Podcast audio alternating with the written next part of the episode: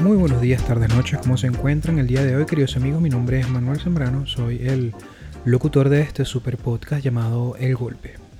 Este maravilloso podcast se transmite a través de diferentes plataformas, entre ellas Google Podcast, Apple Podcast, Spotify, Anchor. Así que no tienes pretexto para no escuchar ninguno de estos maravillosos capítulos que estamos haciendo para ti.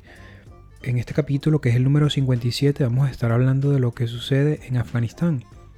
Eh, hay muchísimos canales o muchísimos medios en donde puedes informar. Aquí lo que vamos a hacer es resumirte un poco eh, de algunas lecturas que hemos tenido sobre estos hechos y la compartimos contigo de forma concisa y resumida para que mientras que manejas, cocinas o lo que sea que estés haciendo puedas escuchar este super podcast. Así que empezamos. The Taliban are now in complete control of Afghanistan. The sudden capture of the country's capital has shocked the world and caused bedlam this morning at the Kabul airport, where thousands of Afghans are struggling to get on the next plane out. At least five people have been killed in the chaos, and we've just learned there's now a temporary halt on flights at the airport. ¿Quiénes son los talibanes? La palabra proviene del talib que significa alumno y eran estudiantes formados en las madrasas, que son escuelas religiosas islámicas que se habían establecido para los refugiados afganos en la década de los 80 en el norte de Pakistán. A diferencia de su imagen predominante conocida, los talibanes en realidad afirmaban tener o afirman tener como objetivo restaurar la paz y la seguridad y hacer cumplir su propia versión austera de la Sharia o la ley islámica. Incluso mientras continúan tomando eh, las provincias en Afganistán, los talibanes continúan afirmando que no tomarán a nadie por la fuerza. Son un grupo formado en el 94 por excombatientes de la resistencia afgana, conocido colectivamente como mujahidines. Vamos a detenernos un momento aquí para hablar sobre ellos. Los mujahidines son los miembros de diversas facciones políticos militares que operaban en Afganistán desde, desde comienzos de los 70 y se registraron sus primeras acciones entre el 73 y el 75.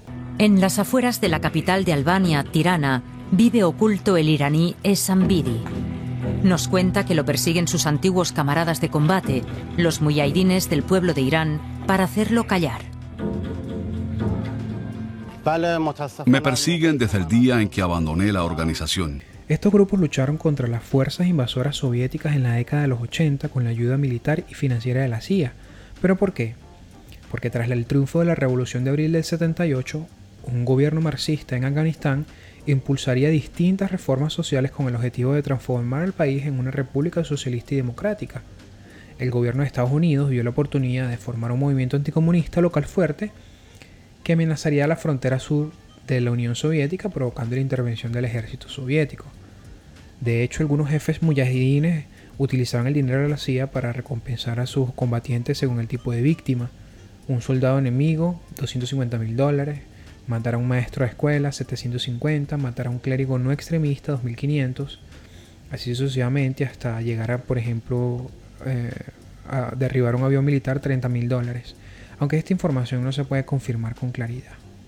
Su objetivo eh, de los talibanes era imponer su interpretación de la ley islámica en el país y eliminar cualquier influencia extranjera.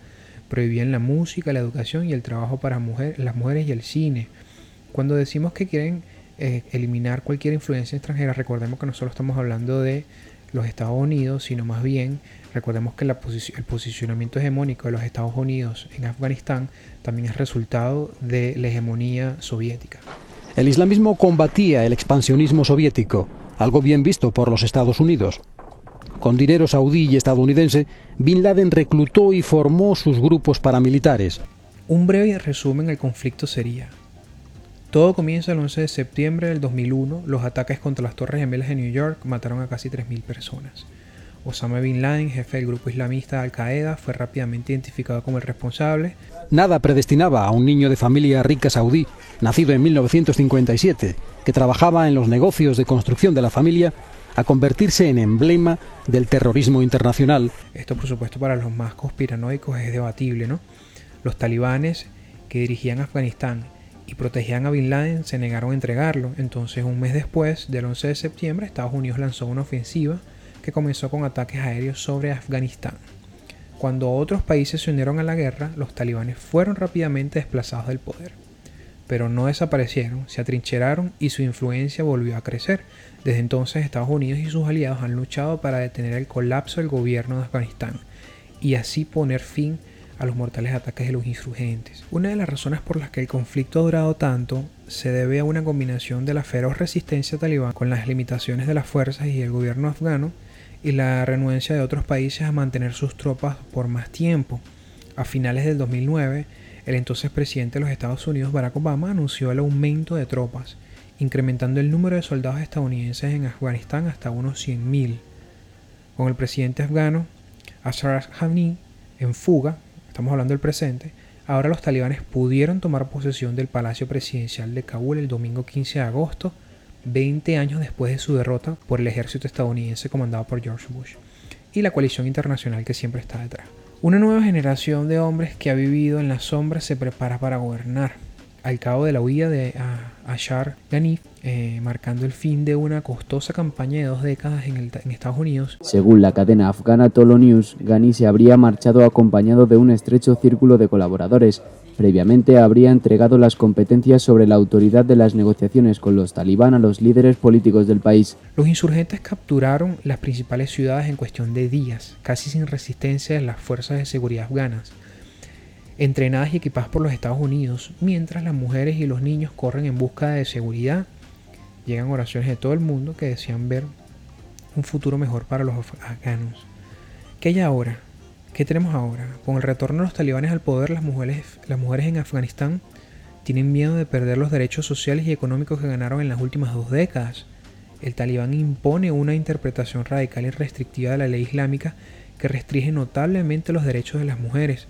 Estos son algunos de los cambios que se observan ya en Kabul contra las mujeres en los primeros días del control del talibán. Fotos en las redes sociales muestran que vidrieras con imágenes de mujeres sin velos con maquillaje y con vestidos de fiesta estaban siendo arrancados o tapados con pintura. Una mujer declara a la BBC Mundo que ahora debía usar burka y ser acompañado por un hombre cuando sale. Para el politólogo estadounidense Seth Jones, la decisión de Estados Unidos de retirarse de Afganistán fue un gran error. Hemos visto cómo un pequeño número de tropas estadounidenses era suficientemente para disuadir a los talibanes de tomar las ciudades. Tan pronto comenzaron a retirarse, el talibán ha avanzado rápidamente. Los intereses de Estados Unidos en Afganistán son varios. Por un lado, Washington sabe que sería muy peligroso dejar que los talibanes controlen todo el país, pues esto supondría que Occidente tendría que lidiar con un estado de casi 40 millones de habitantes que podría servirle de santuario a grupos extremistas. Además recordemos que toda esa intervención y esa inversión militar de entrenamiento que hizo los Estados Unidos en Afganistán, junto con las tropas oficiales afganas, ahora están en manos de los talibanes.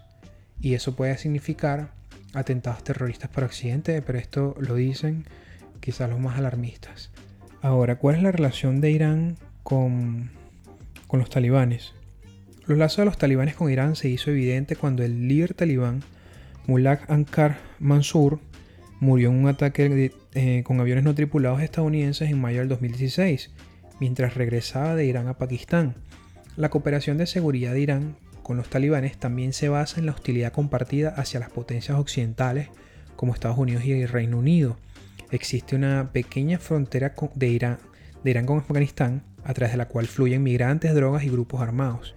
La Fuerza Quds, por ejemplo, es una de las cinco ramas del Cuerpo de Guardia Nacional Islámica que se especializa en operaciones de guerra no convencional y de inteligencia militar que es considerada, por ejemplo, por los Estados Unidos como un grupo extremista.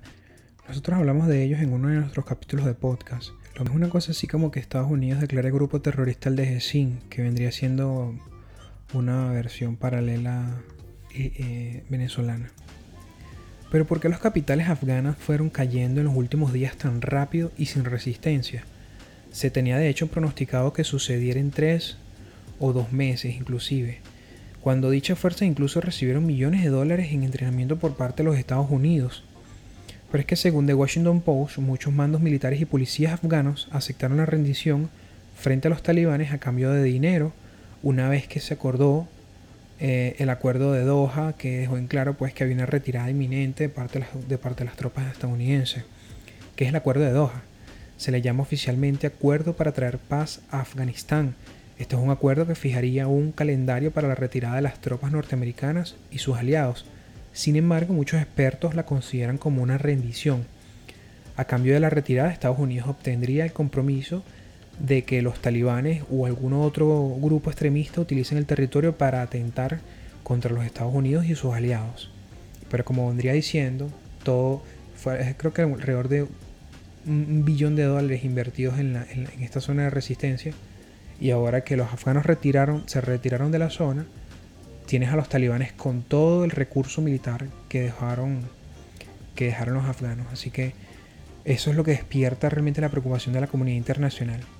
Y bueno, es como, es como por ejemplo también mencionar el hecho de que eh, el, el, acuerdo de paz en Colombia.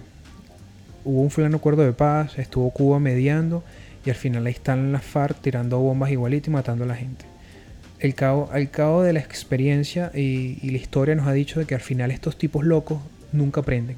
Y estoy poniendo, ojo, que estoy poniendo grupos armados de izquierda en comparación con estos grupos extremistas religiosos. Hemos llegado al final de este capítulo. Por favor, déjame en tus comentarios qué es lo que tú piensas sobre este fenómeno, hacia dónde vamos. Acabo de terminar el libro que estaba leyendo de Harari y este libro es genial. Tenía ganas de hacer un, episodio solamente para hablar de este libro. Se llama Sapiens. Gracias por llegar hasta el final de este maravilloso episodio. Y por favor no olvides suscribirse. Mi nombre es Manuel Zambrano y que tengas una feliz tarde.